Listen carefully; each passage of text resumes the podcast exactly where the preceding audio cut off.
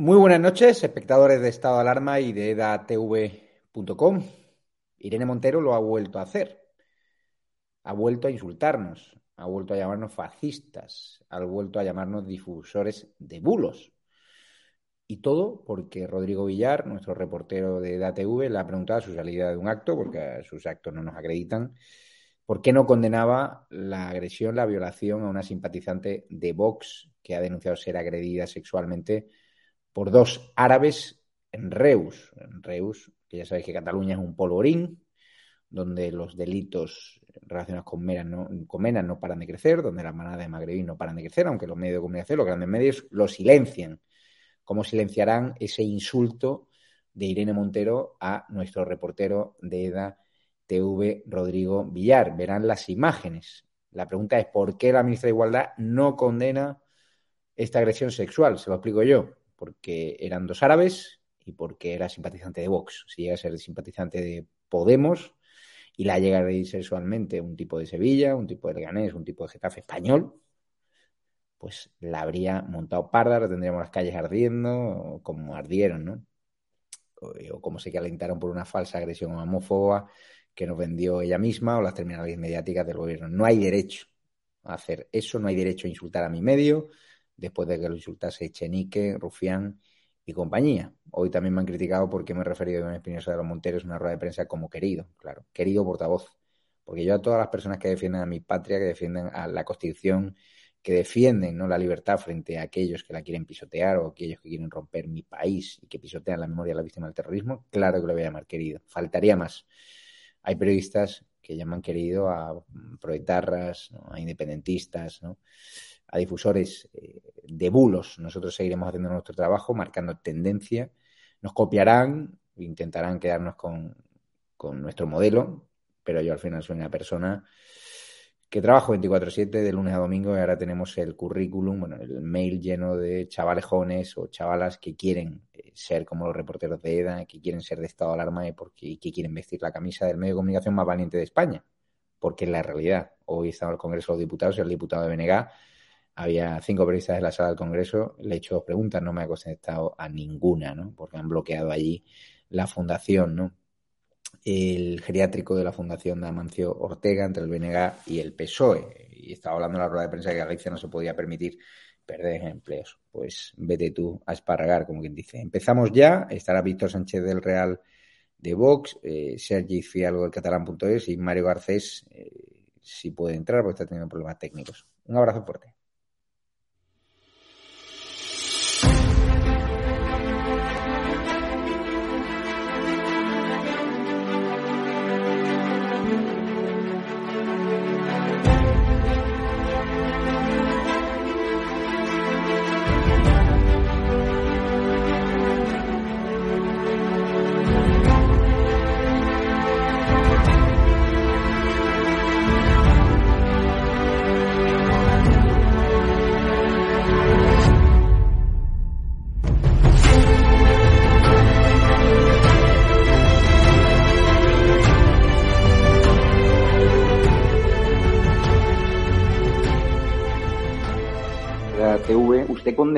Que la vicepresidenta de la Generalitat Valenciana, Mónica Oltra, y compañera de partido, ocultase pruebas del abuso durante meses que sufrió una menor y por el hecho por los cuales fue condenado su ex marido, por aquel entonces marido, y que también se fabricase un informe parajudicial para desacreditar a la víctima? Yo condeno que se den siempre informaciones falsas. Muchas gracias. Ha sido usted lo dice la Fiscalía, no lo digo eh, No, no.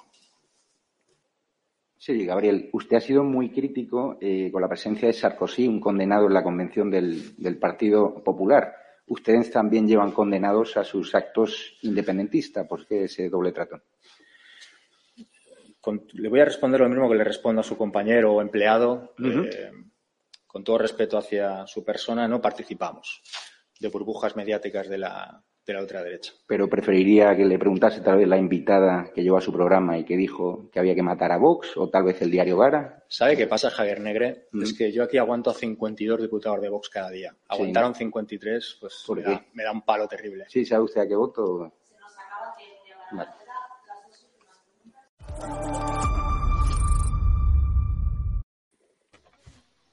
Pues Víctor Sánchez Real te está riendo, eh, no sé por qué, conoce bien el Congreso Diputados, conoce bien el, doble rasero de la prensa y, Sergi Fidalgo que también, ¿no? No sé si Sergi hace ruedas de prensa en el Parlamento, pero supongo que lo que pasará en el Parlamento será igual a lo que pasa en muchas cámaras y en, y en el Congreso, ¿no? Hombre, la verdad es que lo que tú sufres y has sufrido los reporteros de estado de alarma, por mucho que en el Parlamento sí que a veces pueda ocurrir cosas o también en, las ruedas de prensa de la Generalitat, estos sistemas de mala educación y de bueno y directamente de ninguneo es, son difíciles de superar. ¿eh? Los reconozco que mira que he visto cosas, pero este nivel de mala educación y realmente de desprecio a la libertad de expresión y a la prensa, a la prensa libre, es, es terrible, es terrorífico. Es triste que en Madrid estéis copiando los peores vicios que hay en Cataluña, pero bueno, supongo que todo se extiende. El procés está, se está extendiendo como una mancha, como una lacra por toda España. Vamos eh, a avanzar con el asunto Mario Garcés. El PP recurrirá a la ley de vivienda ante el Tribunal Constitucional. No la aplicará allí donde gobierne. Eh, el alcalde de Madrid ha, dicho algo bastante serio, que no va a hacer nada ¿no? para intervenir en el mercado del alquiler, cuando más Madrid se lo, se lo reprochaba. Madrid calcula que la ley de vivienda destruirá 730 millones de euros de inversión y 5.700 empleos al año. ¿Esto es cosa de Podemos o están aquí en el mismo barco eh, PSOE y Podemos? ¿A, PSOE le apetece también intervenir en el mercado del alquiler o crees que lo han puesto contra las cuerdas? Eh, hasta ahora tenían una coartada muy fácil y era decir que el comunismo les imponía determinada agenda política y de acción de gobierno. Yo creo que ya no. Es verdad que hay cierta tensión, hay cierta pulsión, pero lo cierto y seguro es que el propio Partido Socialista se encuentra muy cómodo con este tipo de decisiones. Para que todo el mundo nos entienda qué es lo que está ocurriendo, porque el ataque es lo suficientemente grave e intenso como para que todo el mundo lo conozca y reaccione, ¿no? En primer lugar, un tema general. La propiedad privada es un elemento básico de la libertad, de la libertad individual. Y yo como liberal, hay tres elementos fundamentales. Primero la vida, lógicamente, y después la libertad, la igualdad y la propiedad privada. Es así desde hace dos siglos y medio. La propiedad privada se consigue gracias al esfuerzo individual, al mérito, la capacidad del esfuerzo, incluso al mérito de tus padres y de tus abuelos. Evidentemente hay una cadena de transmisión y donde uno se apropia de lo que tiene porque ha sido esfuerzo colectivo de toda una saga familiar. A partir de ahí, ¿qué es lo que pretenden? Pues para aquellos tenedores de vivienda de más de 10 viviendas, lo que pretenden es establecer un índice para reducir el precio de los alquileres. Esa es la realidad. Como no tiene competencia el Estado lo que está haciendo es transferir a las comunidades autónomas, que es lo que han anunciado. La ley dice que serán las comunidades autónomas las que determinen bajo un criterio determinado, bajo la fijación de un determinado índice, cuál es el precio de referencia en las zonas que se llaman tensionadas. Que quede claro que nadie sabe lo que es una zona tensionada inmobiliariamente y evidentemente como no tiene competencia el Estado, ya digo, esto se transfiere directamente a las comunidades autónomas. Y para aquellos tenedores de menos de 10 viviendas, es decir, el que tenga dos viviendas, que tenga dos, una y la de la playa. En ese caso, se puede dar la circunstancia de que haya una congelación de la renta, es decir, que el propietario no pueda subir la renta cuando considere el legislador que se produce una situación de tensión. Esto evidentemente es absurdo, pero además de absurdo salvaje es una intromisión completamente ablativa del derecho de propiedad, una verdadera barbaridad. Y luego establecen también que es una vieja pretensión del comunismo y del socialismo. ¿eh? Esto antes de que llegara Podemos ya lo decía el Partido Socialista, es establecer un recargo en el IBI sobre las viviendas deshabitadas que es lo que ha dicho directamente Almeida que no lo va a hacer. Y ya advierto que ningún ayuntamiento del Partido Popular vamos a salir en bloque, vamos a hacer ninguna medida tributaria que de alguna manera siga el compás de esta ley que, que ya la veremos en su contenido estricto. Por supuesto, en el momento que ella lo que hace es, grabar la propiedad y transferir las competencias a las comunidades autónomas, cuando no es competente el Estado para hacer este tipo de maniobra, y hay una inconstitucionalidad patente y por supuesto lo vamos a recurrir. Víctor Sánchez Real, ¿qué van a hacer en Vox? Lo primero os voy a pedir eh, que no me miréis con esas miradas impúdicas que estáis lanzando porque me voy a ver obligado a, denunciaros, ¿no? Pues tan absurdo mm. es lo de las miradas impúdicas como lo de los alquileres impúdicos o los... Es que estás muy guapo, Víctor, estás muy guapo. Ya, noto, noto, noto, noto, esta nueva pulsión del PP, ¿eh? luego hablamos de eso, ¿eh? te, noto, te noto intenso. a ver, hay que reírse de ellos. Yo estoy convencido de que o nos empezamos a reír de esta gentuza o de verdad van a seguir diciendo estas barbaridades. Totalmente de acuerdo con lo que ha dicho Mario. Eh, mi parte de corazoncito liberal, por supuesto, que, entiende exactamente los mismos parámetros. Vida, libertad, igualdad. Y luego quizás puedes incluso ordenar propiedad antes, antes que igualdad, ¿no? Eh, porque la propiedad es, es sagrada, es la base de la civilización. O sea, sin propiedad estamos en la selva. Eso es lo que hay. Y cualquier intervención de la propiedad, cualquier extracción eh, de, la propiedad mm, está regulada perfectamente. O sea, un Estado, el bien común, puede tratar de quitar a alguien algo, pero lo, primero que, tiene que hacer es compensarlo. Es decir, si yo no puedo tener mis ingresos con mi propiedad, sea por mi usufructo o sea porque decido ponerlo en el mercado del alquiler, y alguien decide que no puedo tener esos ingresos, alguien tendrá que compensarme. Es que esa es la base, la base de nuestro sistema jurídico, más allá de que esté expresado en la Constitución o en normas de, rango inferior. Pero sobre todo, aun cuando fuera esto mm, legal, que no lo es, es una buena idea. ¿Me pueden decir un solo sitio, estos señoritos eh, progre guachis, eh, en el que se haya regulado el precio de algo y haya acabado bien?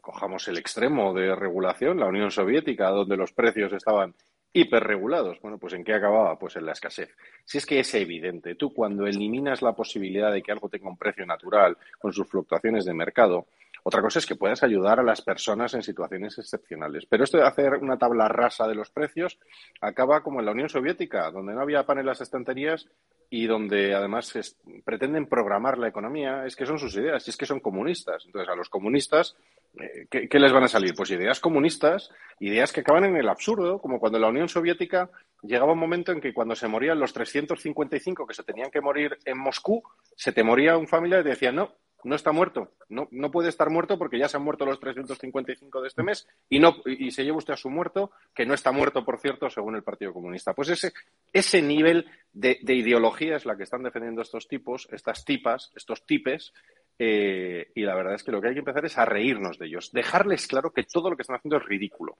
porque cuanto antes nos empecemos a reír de ellos, antes van a notar que hay un cambio en España y que por fin mmm, vamos a poder sacar a España de las manos de esta gentuza, de gentuza, gentucísima y asesinos y cómplices de asesinos que encima son parte de este gobierno y sonríen. Y con respecto a lo que te ha dicho Rufián eh, o lo que te ha dicho Valdoví, eh, Negre, me reí antes porque les duele. No te voy a defender a ti por ser tú. Yo creo que cualquiera que se enfrenta a un periodista incisivo que no es de tus ideas, le contestas con gracia, le contestas con elegancia, le puedes contestar, puedes salir hasta por peteneras, pero eso de la negación están como Almodóvar, lo de no les acepto la existencia, ¿no? No te aceptan la existencia. Vosotros lleváis un tiempo en el Congreso, Mario lleva eh, más. Yo creo que nuestra irrupción al Congreso ha sido positiva y ha puesto nerviosa a mucha gente, ¿no? Fíjate, Javier, yo es que, perdona, no había oído antes esta pieza. Por supuesto, la máxima solidaridad con vosotros, contigo, con Josué. Lo que he visto estos días es inaudito, es inadmisible. Por supuesto que hay una vertiente, hay una arista que hasta ahora no se estaba produciendo en la sala de prensa que la producís vosotros. Pero sobre todo, fijaos, más allá de ese, ese encapsulamiento moral, ese aislamiento, eh, esa especie de conversión totalitaria de algunos partidos sobre la exclusión de algunos medios de comunicación, lo que demuestra es una terrible torpeza, una torpeza dialéctica. Si yo disfrutaría con alguien que dialécticamente fuera contrario a mí, porque yo demostraría cuál es mi inteligencia y mi posición. El que realmente pone los pies contra la pared y os ataca demuestra ser un torpe y un estúpido. Ellos sabrán y efectivamente va a camino de esto ser completamente irrisorio, como decía Víctor. He de romper una lanza en favor del portavoz socialista, eh, Héctor Canario, de, Tenerife, que le hice una pregunta y me respondió con bastante educación y al terminar de la rueda de prensa se acercó y, me dio las gracias por, preguntar. Y le dije, oye, te honra porque Adriana Lastra, que no había pegado un palo al agua, pues era de otro tipo de perfil, a nosotros no nos daba ni agua. Eh, Serif algo, el silencio cómplice de los medios de comunicación muy poquitos se han solidarizado con nosotros, por supuesto en la rueda de prensa ninguno, no sé si es que quieren nuestra desaparición, nuestra muerte civil, o, esta libertad de prensa no va con ellos, o, de qué va esto. Bueno, simplemente es un problema de corporativismo. Vosotros sois un medio libre, no estáis dentro de la nómina de medios subvencionados por, por el gobierno de sus Unidos y obviamente, claro, a ti te tienen el punto de mira, aunque eso fuera por... Ya, podemos hablar de la labor magnífica que hacen todos los reporteros, todos los programas, pero eso por aquel vídeo en el que pusiste de evidencia, en evidencia a la ministra de Igualdad, por eso Podemos te odia, el medio gobierno te odia, te odia personalmente, con lo cual muchos periodistas que saben perfectamente que no conviene enfadar al gobierno, no, te, se van a solidarizar ni contigo ni con el estado de alarma. Por supuesto, me alegra escuchar que en la izquierda hay gente razonable, me alegra escuchar que, bueno, que, que el portavoz del partido del gobierno al menos no solamente te ha contestado con educación, sino que encima, pues, claro, estar agradecido. Claro, insisto, no se trata de estar de acuerdo o no, porque tú vas a dar peso de mucha caña y se la vas a seguir dando en el futuro al gobierno. Pero bueno, que está bien que al menos aceptan las críticas. Es que muchos socialistas no las aceptan y ya no te digo no se podemos. Con lo cual, tenéis que seguir como lo que estáis haciendo, que ser incisivos, dar caña, preguntar y oye, como, y, como, ha dicho Mario y como ha dicho Víctor, oye, si no tienes por qué contestar, si no quieres contestar, te puedes, puedes perfectamente ser educado y marearla a perder, como han hecho los políticos desde, vamos, desde, los, por los siglos de los siglos. pero mm, al respeto siempre se tener respeto por el periodista que está allí. Y por supuesto, sabiendo que si no preguntas, hay gente que te va a repreguntar, como es el caso tuyo o es el caso de los reporteros de estado de alarma. Pero ese es el juego. en ese juego podemos entrar todos. Luego se puede entrar en lo de, en lo de Valdoví, lo de Chenique, que es impresentable y que realmente da mucha vergüenza ajena porque ya indica de que no solamente te falta al respeto a ti, falta respeto a ti y a los miles y miles y miles de españoles que apuestan por este por este por este Nosotros, como saben, no nos hemos amedrentado, todo lo contrario, hemos ido a buscar a Irene Montero, ya que no nos acreditan en sus actos, hemos esperado de forma paciente y educada la salida de un acto para que condenase la terrible violación de dos árabes a una simpatizante de Vox en Reus. Y fíjense lo que le ha pasado cuando ha visto el micro de DATV a Rodrigo Villar, le sonará, ¿no? A las elecciones de la Comunidad de Madrid, el día de las elecciones, la que me lió. Pues parece ser que no se ha recuperado, está desquiciada.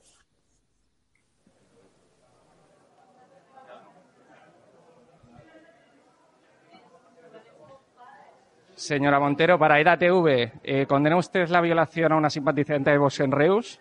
Condeno el fascismo, el fascismo que se ejerce desde los medios de comunicación que intentáis aprovechar ese hueco para dañar a la democracia. Lo condeno firmemente y creo que nuestra democracia necesita ser defendida de personas que utilizáis al periodismo para difundir bulos y noticias falsas. Somos periodistas.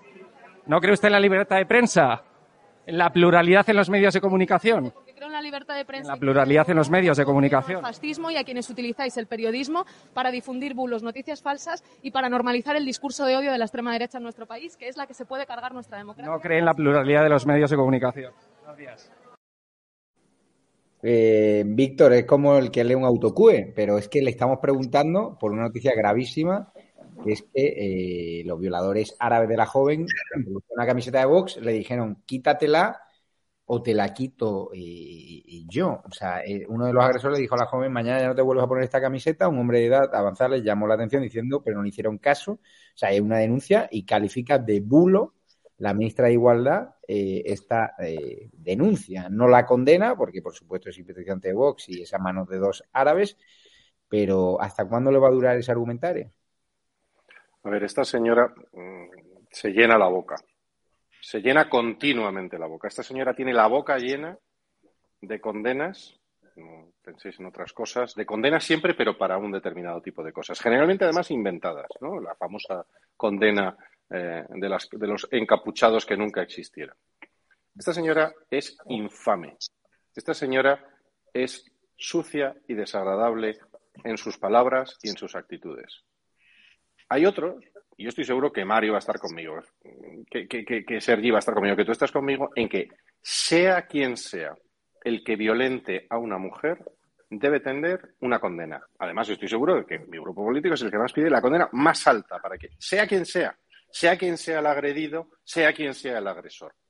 Pero además hay una responsabilidad, que es otro delito, si quieres distinto, otra capa de delito, que es aquellos que protegen aquellos que tienden a cometer estos delitos y se está demostrando que están cometiendo estos delitos. Luego discutiremos y me diréis que es que la inmigración. No, no, mira, hay un hecho porcentual, hay una regla de tres muy sencilla que asocia la presencia de inmigración ilegal, la presencia de determinadas nacionalidades y determinados orígenes no étnicos, sino determinadas ideologías, las personas que pertenecen a una determinada religión, que vienen de un determinado background, de un determinado origen eh, geográfico en el norte de África y que hacen unas determinadas cosas y que tienen un porcentaje muy, muy, muy superior a la media de la población, que son más o menos el 2% de la población y sin embargo cometen el 25% de determinados delitos. Luego Mario me dirá que no, que se regala vestiduras. Esta es la realidad.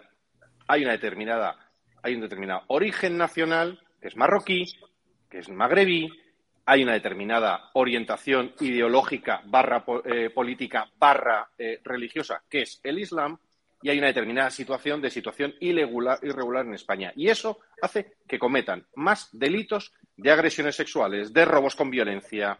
Eh, yo creo que todos tenemos en nuestro alrededor a alguien que recientemente ha tenido algún tipo de incidente con estos temas. Yo además lo he tenido muy recientemente, hace muy pocas semanas. ¿Esto qué significa? que esta persona, y la voy a llamar persona por no llamarla otra cosa, que se llena la boca de otras cosas eh, sistemáticamente, primero se le olvida que es eh, ministra del gobierno del Reino de España. Es decir, es ministra de todos los españoles. En segundo lugar, se le olvida que está siendo grabada y que todos estamos viendo que a ella, en realidad, le da igual que violen, le da igual que manoseen a una chavala, siempre y cuando no sea de las suyas. Y eso, pues mira, al final quedan retratadas y se puede llenar la boca de muchas cosas para llegar a ser ministra, pero lo que está claro es que para cuando deje de ser ministra va a tener que mantener esas cosas en la boca y espero que se las trague porque tiene mucha, mucha, mucha inmundicia en la boca y sobre todo en el cerebro y especialmente en el corazón, porque desearle no condenar una violación, sea de quien sea, es de tener eh, la boca, la cabeza, el cerebro y el corazón muy podridos. Mario Garcés, desde el Partido Popular, eh, entiendo que lo condenáis. Y, por qué esa mitad de igualdad define como bulo esta eh, noticia? Porque ellos llevan el sectarismo hasta sus últimas consecuencias. Las únicas víctimas posibles de violencia de género son las de izquierdas. Y yo he sido secretario de Estado de Igualdad. Y esta era una costumbre que ya hacían cuando estaba en la oposición. Cuando la víctima es una mujer de derechas no es violencia de género. ¿Por qué? Porque les interesa colectivizar. Porque la máxima rentabilidad que obtienen ellos es por la vía de agrupar a los delincuentes en función, o mejor dicho, a las personas que sufren el delito en función de si son de un partido político, una orientación ideológica u otra. Es algo terrible. Esto no pasaba desde la Inquisición. ¿Qué le cuesta a la ministra de Igualdad condenar esta agresión? ¿Qué le cuesta? Decía una cosa Víctor, yo vengo del mundo del derecho, soy académico de la Academia de Legislación y Jurisprudencia, el derecho es el mismo para todo el mundo. Y una violación es la misma para todo el mundo. Puede haber agravantes, y ahí sí que podemos tener diferencias Vox y el Partido Popular respecto a la naturaleza de las agravantes. Pero están en el Código Penal. Y cuando alguien viola es un violador. Y cuando alguien resulta violado es una persona violada.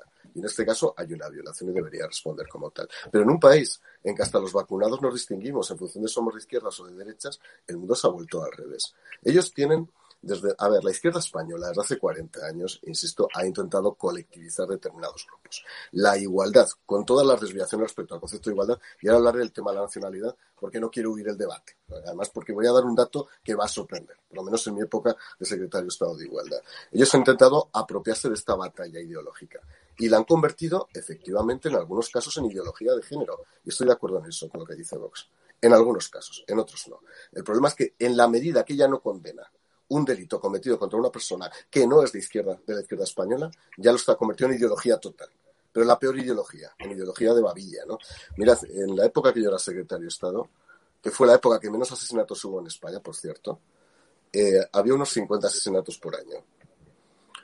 El 45% aproximadamente, y estoy hablando de memoria, eran personas extranjeras los asesinos, cuando el porcentaje de población extranjera en España ronda el 15%. Por lo tanto, es una primera reflexión que hay que hacer y me parece bien que se haga porque este debate no se había abierto. Yo creo que es bueno abrir ciertos debates y en ese sentido yo no rehuyo el debate. Ahora bien, sorprenderían las nacionalidades. Sí, porque, quienes asesinan mucho son los ingleses y los alemanes en España. bueno, pero y no, lo que quiero decir significa que hay que afrontar, vale, Víctor, no, no, yo es que he dicho, yo he dicho el porcentaje de cuántos son magrebis. O sea, sí, sí, sí, sí. Eh, no, lo que digo es, que hay un alto porcentaje. Yo por matizar, yo no he dicho que tenga que ser un agravante en ningún caso. El hecho de que alguien sea magrebí no tiene que ser un agravante. Lo que tiene que ser un agravante es el que alguien utilice la violencia contra otra persona, sea hombre, mujer, gay, homosexual, grande o chiquitito. Yo, tampoco lo he dicho. Pero yo el dato que yo he dado es específico de una población que dentro de todos los extranjeros, además tú te coges la gráfica y destaca inmediatamente esa estadística. Sí, en mi época, en mi época asesinaban más eran los alemanes y los ingleses. Y fundamentalmente en la costa levantina. Entre otras cosas, porque en Alemania, el primer año que hubo serie histórica, hubo 340 asesinatos. En Alemania se mataba una mujer cada día. Cuidado con este tipo de estadísticas. Lo cual revela una cosa, que el español genuino, el español nativo, es el, español, el nacional de Europa que menos asesinatos comete. Y esto sí que hay que decirlo de manera clara. Esto hay que decirlo de manera clara, frente a lo que nos han ido vendiendo la izquierda española.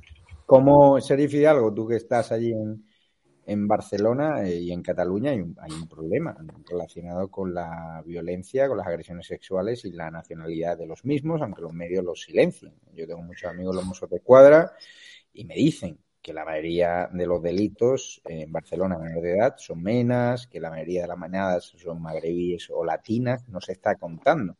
Pero esto es una realidad. Bueno, es que lo que tenemos en Cataluña en general es una ola de violencia de todo tipo, por lo cual la violencia se ha instalado en Cataluña básicamente porque la sensación de impunidad por parte de los delincuentes es absoluta y porque se ha instalado un ambiente del todo vale, cuando desde las mismas instituciones, Ayuntamiento de Barcelona, la Colau, eh, Generalitat de la UNES y los de Junts, Carles Puigdemont, cuestionas la, la, la, bueno, el puro sistema democrático, la justicia, la democracia, los cuerpos de seguridad del Estado, los, los de Escuadra, automáticamente lo que queda es que todo vale y que por lo tanto puedo cumplir las normas que me dé la gana y las que no me dé la gana, pues directamente lo que hago es saltarme las que estamos viendo los botellones, la delincuencia y por supuesto el problema de los menas en Cataluña es más, es más, es más profundo básicamente porque, claro, aquí el nacionalismo catalán optó por un tipo de migración que era, basada, que era para evitar la migración latina lo posible, porque no les gustaba que hablara en español, han optado por otro tipo de migración. Y claro, al final mucha de la gente que viene, que no son todos, porque muchos, muchos, muchos inmigrantes, la gran mayoría vienen a trabajar y a ganarse la vida, entre como entren. Pero hay una minoría, por supuesto, que es, y además viendo la sensación de impunidad que tienen, porque la, la policía está desbordada y porque los mismos go go gobernantes catalanes se dedican a promover las insumisiones y la desobediencia, pues piensan que esto es barra libre y, por supuesto, están aprovechando. Y claro, como tenemos este, este clima de buenismo en la cual decir de, que mm, su nacionalidad, la nacionalidad del delincuente está mal visto, cuando, perdón, eh, las reglas básicas del periodismo era el quién, con, quién, qué, quién, cómo, cuándo, dónde y, por, y el por qué.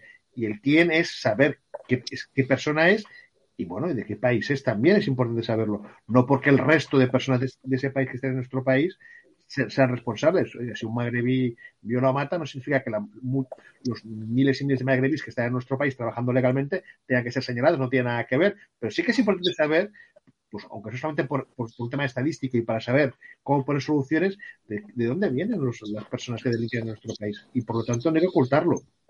Y fíjate, bueno, fíjate cómo están, sabemos cómo están las cosas. Los manteros, eh, el portavoz está en la Asamblea de Madrid, están venidos arriba, porque está un gobierno que protege a los delincuentes, que protege a los ocupas, a los manteros. Fíjense el gesto que le ha hecho hoy, si no recuerdo mal, a Tony Canto. Yo no creo que seamos colonizadores, ni conquistadores, ni nada parecido. Yo creo que España, cuando llegó a aquel continente, liberó al continente liberó al continente, porque si no, los pocos cientos de españoles que fueron capaces de liberar aquel continente debieron ser Superman. No, lo conquistaron, no me haga ese gesto, por favor, no, le digo al señor de, eh, de Podemos, lo conquistaron. Señor, señor eh, disculpe, señor Envalle, eh, le ruego que no reitere ese gesto absolutamente impropio de esta comisión. El gesto le ha hecho, le ha hecho así. Pero bueno, otro, otros hechos lamentables que han ocurrido en, en Barcelona, en la Universidad Autónoma de ah, bueno, Barcelona. Vamos a ver las imágenes. En, está el 8 Indepes UAB. Fíjense lo que ha pasado, tolerado por el rectorado de la Unidad, Autónoma de Barcelona. El fanatismo y el radicalismo siguen imperando las calles de Cataluña. Vamos a ver las imágenes.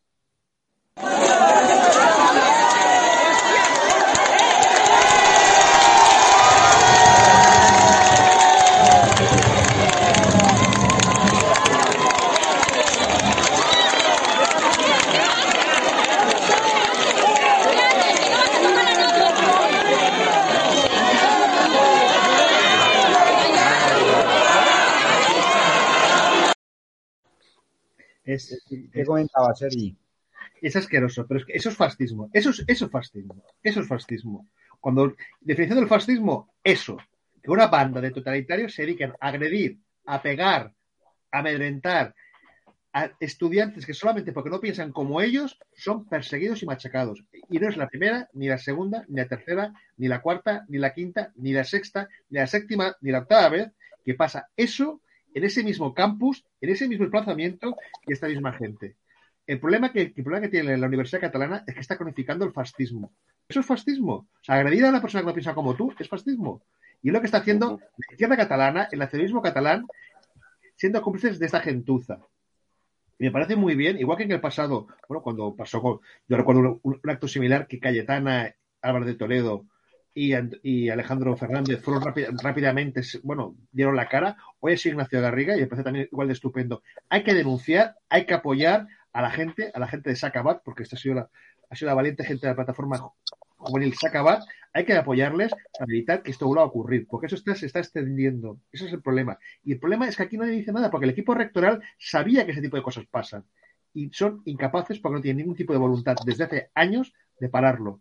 Esta gente campa sus anchas, tiene lo que les las universidades y hace lo que les da la gana. Cuando digo esta gente me refiero a los que pegan. Y la gente como Sacabat, la gente que solamente quiere defender los valores que nos unen a todos, los, los valores democráticos, tienen que ver cómo poner una carpa es un acto de heroísmo. En un país como España democrático, poner una carpa informativa no es un acto de heroísmo. En Cataluña lo es, porque hay gente Con-. Eso es lo que el, estamos viendo. el equipo, me hacen llegar el comunicado del equipo de gobierno de la UAB, sois miserables, está en, en catalán y dice que expresan su convencimiento de que el campus universitario tiene que ser un ejemplo de convivencia pacífica dentro del ejercicio de la libertad de expresión siempre que todos respeten ¿no? la miembra, eh, los miembros de la comunidad y los bienes públicos. Eh, lamentar la situación de tensión que se ha vivido y lamentar la legislación ideológica que el campus universitario se, se está produciendo eh, diariamente por culpa de los partidos políticos y los Una- ataques. Una cosita que es Víctor, ha estado Ignacio Garriga por allí. Pero déjame, déjame, Sí, déjame sí. decir una cosa solamente muy rápido antes de pasar de Ignacio.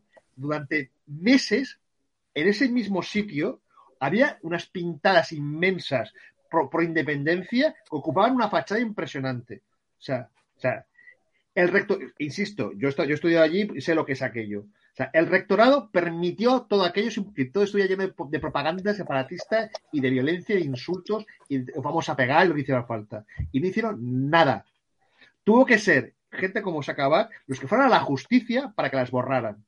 Con lo cual, esto de tolerancia, mentira. Los equipos rectores de la autónoma siempre han permitido esto, este, este fascismo, esta violencia y este odio. Son cómplices y, por lo tanto, son tan culpables como los que pegan. O sea, no ten- igual iban con el palo, pero son, la- lo- son igual, de, son igual digamos, de, de todo. Con lo cual, que deje- se deje de, de rollos, de tensión y puñetas. La tensión la crea el equipo rectoral que lo permite. Sergi, no te controles. A ver, cuando alguien emite un comunicado en el que condena la tensión, cuando ha habido una agresión a un grupo de estudiantes, me da igual la ideología, eso es ser un mierda. Eso es ser Sí, un mierda. Y lo digo así, y se lo digo al rector y a todos los que firmen eso. Porque están en manos de la educación de los jóvenes, porque están en una universidad pública. Y quien no es capaz de defender la seguridad, la libertad e incluso la propiedad, así es que es lo de siempre, de lo que estamos hablando cada pasito a pasito, son los cinco derechos básicos, es un mierda y debería dimitir. Y así lo digo y me da igual que esto luego salga donde sea. Y te digo una cosa, yo tengo un mensaje para los jóvenes y especialmente, no sé si me estará viendo eh, mi hijo el mayor, el que está ya en la universidad. Yo espero, hijo mío, yo espero amigos de mi hijo, yo espero chavales de la universidad que estáis en universidades públicas en toda España. Yo espero veros del lado del lado del bien. Yo espero veros no metidos en esa, en esa, en esa horda. En esa horda, tú lo has dicho, es que llamarles fascistas se queda pequeño. Es que estos sí son, los nazis eran, eran, eran, eran más organizados que esa, esa, esa horda, esa manada. Eso sí es una manada. Yo espero a los jóvenes, yo espero ver a los jóvenes del lado del bien, de defender incluso una caseta, aunque no sea de tus ideas. Yo espero que haya una juventud, como ha habido en otras generaciones, ¿eh? y esto no es nuevo, también hemos vivido tensión en las universidades en los 70, en los 80, todos hemos vivido momentos muy tensos y muy duros cuando la España eh, de plomo, ¿verdad? Y cuando, por cierto, te lo digo, Negre, por cierto, en la facultad, en mi facultad, lo hablaba con tu técnico fuera de cámara, había algunos de esos que están ahora en la sala de prensa del Congreso y que no te defienden, defendiendo a los que hacían este tipo de violencias en la universidad. Son o sus hijos o sus sobrinos o lo que sea. Y yo espero que haya una juventud española que se empiece a levantar, que se empiece a enfrentar a ellos, que empiece a poner pie en pared o pie en el suelo y empiece a estar del lado de uno que monte una carpa de lo que sea para defender que la ponga. Y si no estás de ese lado, estás del lado de los mierdas y de los malos. Y hay que tenerlo así de claro. Y ese es el mal y estamos mirándole al mal a los ojos. Y hay que Y aquí no valen medias tintas. O estás del lado del bien o estás del lado del mal. Aquí no hay excusas ni, ay, condenamos la tensión. No, no, usted condena la agresión a los de Sacabat. Y si no pone eso en la nota de prensa, lo repito, es usted un mierda. Vamos a ver, eh, claro, hablando del lado del bien y del mal, a Ciudadanos, claro, le ha llovido muchísimas críticas a Begoña Villacís porque va a gobernar Alcobendas con el apoyo del PSOE y Podemos, y, el PP ha preguntado a Villacís si lo respalda. Es cierto que era un acuerdo de hace dos años eh, eso esgrime el entorno más próximo de Begoña Villacís, pero claro, esto es la Mario Garcés, pues, la puntilla final, ¿no? Ciudadano, ¿no? Este pacto sui generis, ¿no? Después de la de Murcia, Madrid Castilla y León. sin duda, si me permitís un minuto respecto al tema anterior, Javier, lo que más me pudre desde el punto de vista moral es que es la universidad española. Los jóvenes debían ser los baluartes de la libertad. Y cuando en los años 70 había gente que con cadenas pegaba a algunos que luchaban por la libertad. Lo más parecido ahora es esto. Gente que lucha por la libertad y son permanentemente agredidos por esto. Esa labor de ingeniería ideológica y moral es terrible. Y volviendo a Villacís, que es otro problema ya de depravación, o mejor dicho, de degeneración o de evaluación moral, evidentemente ya el caso de Ciudadanos es un caso que no tiene solución. No tiene solución. Ya no es que sean erráticos, es que sencillamente ellos mismos están cavando su propia fosa. Eh, ellos caminan en un alambre que no saben si van a la izquierda o a la derecha. Y cuando uno se convierte en un funambulista político, institucional, y se basa esencialmente en cuáles son las necesidades de cada momento, acaba desapareciendo. En política lo peor que hay es ser inestable. Y a veces nos han castigado a algunos por la inestabilidad y por precisamente generar incertidumbres de opinión. Ciudadanos ya no tienen ni pies ni cabeza. Yo en el Congreso de Diputados les veo votar a veces unas cosas que realmente no doy crédito a lo que están votando. Y además se lo digo directamente. Y esto, ¿quién ha tomado la decisión que votéis ahora mismo a favor del Partido Socialista Obrero Español? La deriva ya es una deriva de un partido que fenece, que está muerto y que lo único que se espera es que alguien ponga ya el epitafio, ¿no? Vivieron, fueron muy útiles en Cataluña. Yo recordaré siempre la gran labor que hicieron en Cataluña pero desgraciadamente es una formación política que perdió todo el apoyo social, que en el momento que se exportó a España perdió toda su identidad genuina y en el momento en que el personalismo, el hiperpersonalismo de algunos líderes se impuso, acabó derrotando la cordura. Qué lástima por lo que han sido y lo que son ahora mismo, ¿eh? una lástima. Una lástima también lo que está quedando adelante Andalucía, el, partido este de, Teresa Rodríguez en Andalucía. Fíjense la barbaridad, pide ser comprensivos con los etarras homenajeados. Han pasado 40 años en prisión. Hay que ser miserable, empatizar más con el terrorista que con los familiares de esas víctimas que tienen cada día a poner flores, ¿no? A cementerios, a tomar por saco en muchos casos de sus casas. Vamos a escucharla. Sí, es que hay vídeo. No tenemos vídeo, Javier. Estaba marcado como que había vídeo, mil disculpas. Es pantalla, es pantalla pues hay que decírselo a, Rodrigo que, verde es vídeo y si no hay vídeo no va en verde. Bueno, perdonen a los espectadores y vamos a seguir porque sí que nos han llegado vídeos de la intervención, ¿no? Del debate de política autonómica de Castilla-La Mancha. Sabéis que tenemos una sección desmontando a Paje, hoy el líder del PP, Paco Núñez, ha, ha estado muy bien. Vamos a escucharlo. Usted y yo nos parecemos en algunas cosas, pero no nos parecemos en muchas otras.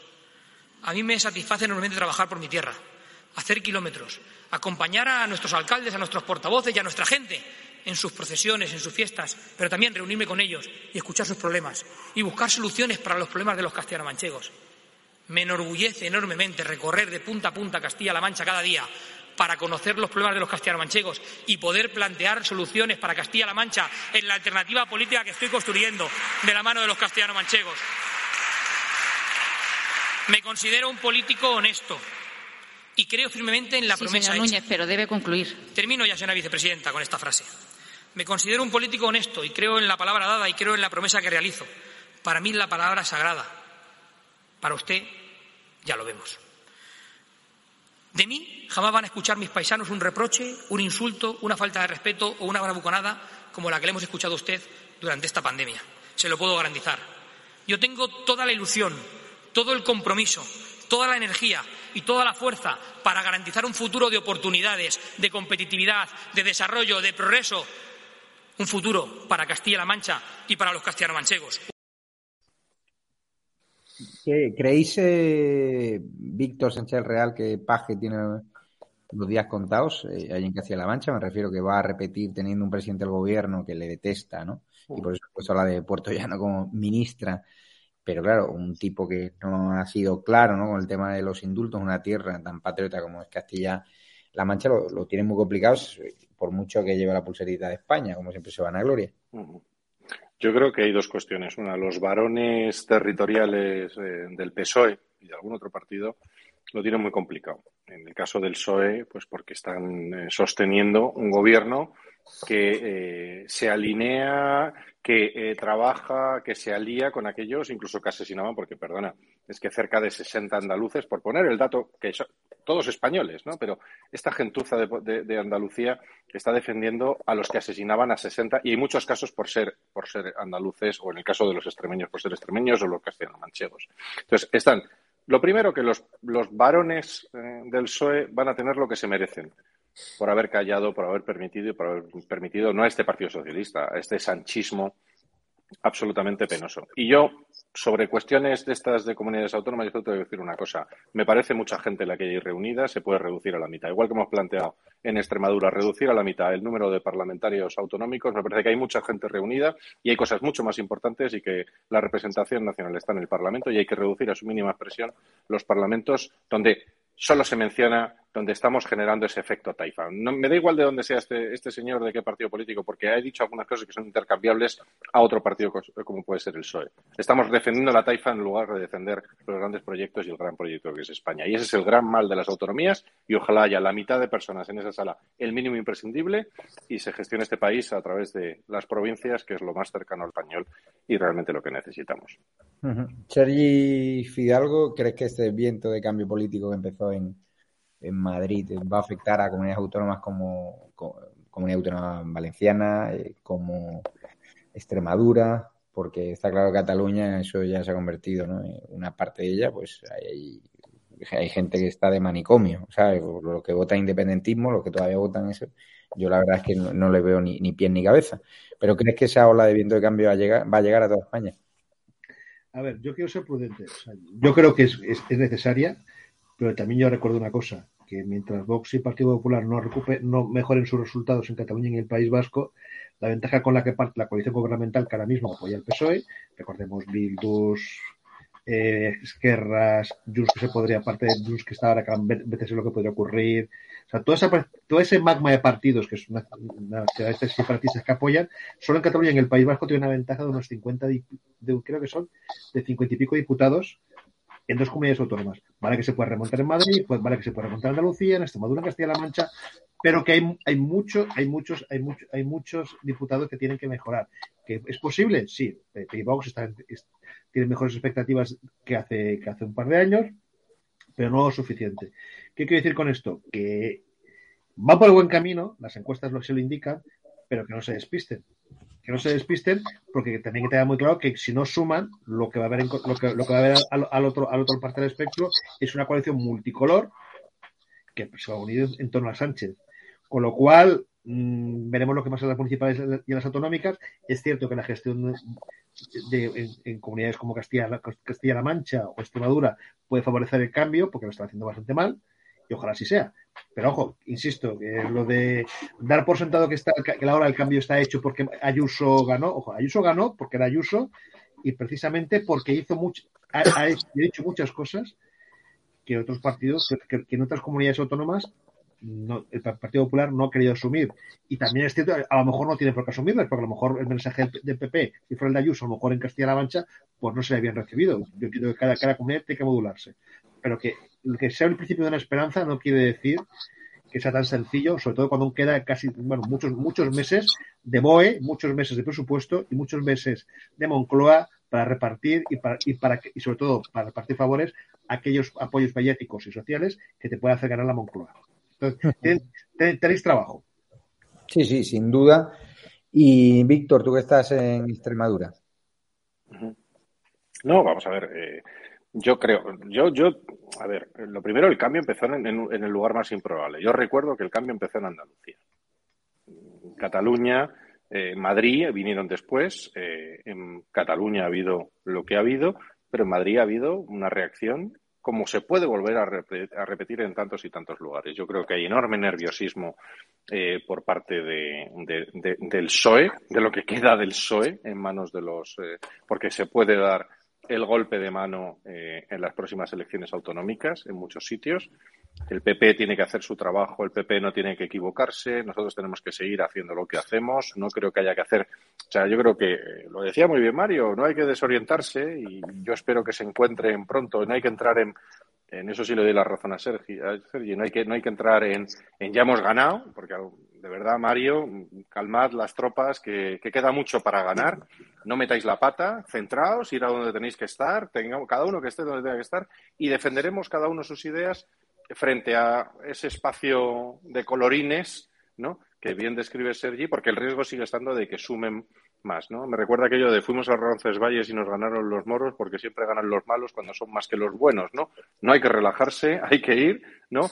Y hay que hacerles frente día a día tenemos que empezar a hacerlo también con un espíritu probablemente distinto. Tenemos que empezar a reírnos de ellos, que se les hay que perderles un poquito el miedo escénico a esta gente, porque son bastante ridículos, pero que eh, en Extremadura hay que dejarse de tonterías, en Andalucía hay que dejarse de tonterías, y ahí sí te digo de verdad, se ha anunciado en estas últimas semanas eh, un cierto acercamiento del PP al PSOE. Cuidado con ese abrazo del boxeador, cuidado con ese abrazo del oso, Mario y Pepe, yo solo os digo que lo que hay que defender es valores, ideas, y se les puede ganar igual que se les ganó en Andalucía, se les gana en Madrid y se les puede ganar en todas y cada una de estas comunidades autónomas. Yo no es que sea, no es que tenga esperanza, es que los números por abajo, la tendencia lo que dicen es que vamos a lograr darle una vuelta al mercado electoral, a, todo el resultado electoral en España, y eso es bueno para España. Fíjense eh, que en el Congreso ayer le pregunté a la en común Podem, Aina Vidal, porque van a presentar una ley para bloquear las puertas giratorias a cuenta del inefable fichaje de Antonio Miguel Carmona, que parece ser que Sánchez Galán, pues, la verdad es que no, no, sé qué buscaba con ello, porque no va a tener interlocución ni con el gobierno ni con el PSOE, porque Carmona pues, le odian ahí. Pero fíjense que le he preguntado si esa ley eh, incluye las puertas giratorias de Pablo Iglesias hacia Prisa, por ejemplo. Fíjense su respuesta. Usted ha hablado de una iniciativa para frenar las puertas giratorias. No sé si esa iniciativa va a incluir las puertas giratorias hacia grandes grupos mediáticos como el grupo Prisa que ha fichado a su ex jefe, a Pablo Iglesias. Gracias. Bueno, yo creo que esta rueda de prensa no es una provocación y no vamos a entrar a las mismas. hoy podrán ver, sí lo puede matizar. Hoy podrán ver sin duda nuestra proposición de ley y podrán en este caso, pues apreciar las limitaciones que se establecen en una práctica que entendemos que defrauda la democracia y que tiene un coste carísimo, además, para todos los ciudadanos.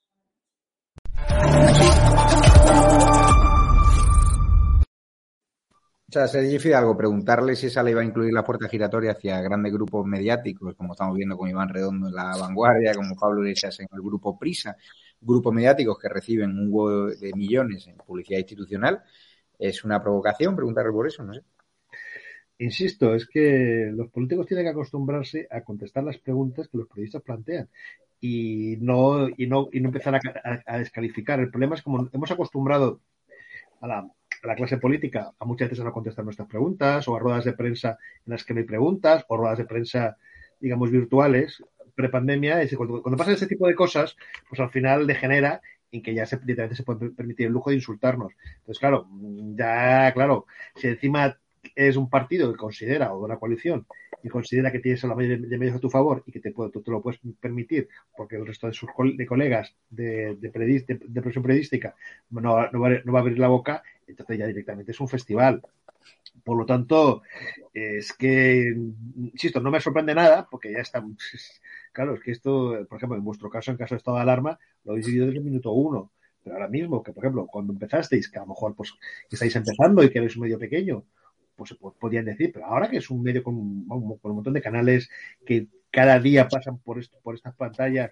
Bueno, gente como Víctor, gente como Mario, gente de primer nivel, o sea, no pueden decir que sois un chiringuito, es que no pueden decirlo. Es un, medio más que merece el respeto como cualquier periodista, pero insisto, si es periodista de, la, voz de Zamora, si es periodista del New York Times, es periodista igual. no, pero que se plantean que por qué tenemos la, la acreditación, porque llegamos a cerca de, De, personas, gracias a Dios de que estamos nosotros en la radio de prensa, antes de, antes de nuestra llegada eran un, eran un coñazo, eran un coñazo. Solo se preguntaba en plan incisivamente, la del microfonito pegándole, no sé si lo han arreglado ya, contra Vox, contra el Partido Popular, y es así, y es un coñazo. Pero bueno, les despido ya porque viene Raúl, un murciano encabronado, que ayer me preguntáis mucho por él, y por supuesto va a estar eh, con nosotros porque el lunes hubo un fallo técnico de StreamYard, se cayó todo el sistema con todo Facebook y tal igual, y se fue todo a tomar por saco. Gracias Sergi Fidalgo, gracias Mario Garcés, gracias Víctor Sánchez Real, nos veremos el, el sábado, que estaremos en el grupo de España Viva, del evento de Vox. Nos han invitado a hacer el programa desde allí, con lo cual desde las 9 de la noche, eh, además entrevistaremos en, a Macarena Olona. El murciano estará en EDA 3, en estado de alarma 3. Es decir, creo que en, en este canal, ¿no, Ricardo? Estamos en EDA 3, pues en el mismo canal, con lo cual... Estamos en ascensores de EDA 3, sí. No, ahora estamos en EDA 3, ¿no? No, perdona, en Ascensor, Ascensor. ¿Pero quién ha decidido? No entiendo nada. Vale, pues eh, vamos al Murcianos a EDA 3 eh, y, y, daros las gracias. Ya sabéis que tenéis un número de cuenta eh, para apoyarnos. Despido ya a Víctor, a Mario Garcés y a, Sergi Fidalgo. Hasta el fin de semana. Uh fin de semana. Igualmente. Y daros las gracias por todo lo que nos apoyáis, por todo lo que nos queréis. Tenéis un, un número de cuenta bancaria sin comisiones, eh, e ES72-2085-9298-7803-3043-1954. Es un número de cuenta bancaria donde con una pequeña donación, pues nosotros nos permitís sobrevivir a la censura de YouTube. Por estos vídeos en el canal y no tenemos ningún tipo de monetización, no recibimos ni un céntimo porque YouTube ha decidido asfixiarnos económicamente, con lo cual hemos tenido que montar la plataforma edatv.com, a la cual os animo a registraros, a bajaros las apps en Apple Store, en Google Play, en Fire Stick y en, Android TV, en Apple Store descargaos la última versión y si nos queréis ayudar os metéis en edatv.com, primero registráis, le dais iniciar sesión y en el botón colabora o bien os podéis hacernos una donación puntual o bien os podéis hacer, haceros plataburos que no paramos de sortear libros, entradas de teatro, encuentros privados con nosotros, encuentros premium, así que gracias por todo lo que hacéis eh, por nosotros. También tienes una tienda online, tienda.edatv.com, donde podéis comprar eh, productos patrióticos y me voy ya con un murciano encabronado, que si no se va a encabronar más, a EDA 3. A EDA 3, Ricardo, si podemos poner el enlace, Estado Alarma 3, ponen el buscador de YouTube, ya sabéis, suscribiros ahí también. Eh, no os desuscribáis del canal oficial porque volveremos tarde o temprano. Estado Alarma 3, lo ponéis en YouTube y ahí voy a esperar al murciano. Muchas gracias a todos y un abrazo fuerte. Me voy con el murciano, lo dicho, el sábado plató y habrá más sorpresas. Que Dios bendiga a este programa, que Dios os bendiga a vosotros, a pesar de la censura, a pesar de la lucha, a pesar del cachondeo. Seguiremos haciendo las preguntas que más incomodan a los políticos. Un abrazo fuerte y lo dicho, ganaremos. Soy muy optimista. Abrazo.